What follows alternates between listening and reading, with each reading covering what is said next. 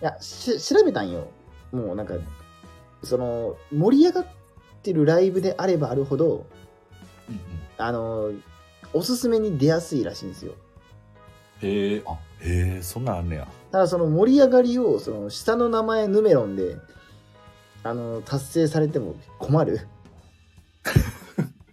その、あ、じゃあこういうふうに、テンポくんが、こういうふうにメッセージを変えてることも、一つの盛り上がりのバロメーターにはなってるってことか。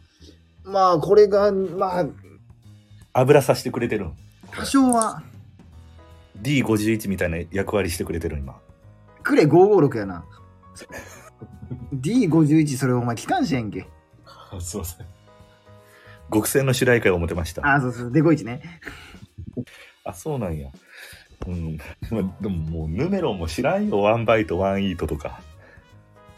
詳しくは YouTube でって感じやけど。 145えー、2バイトつ、えー、1イート。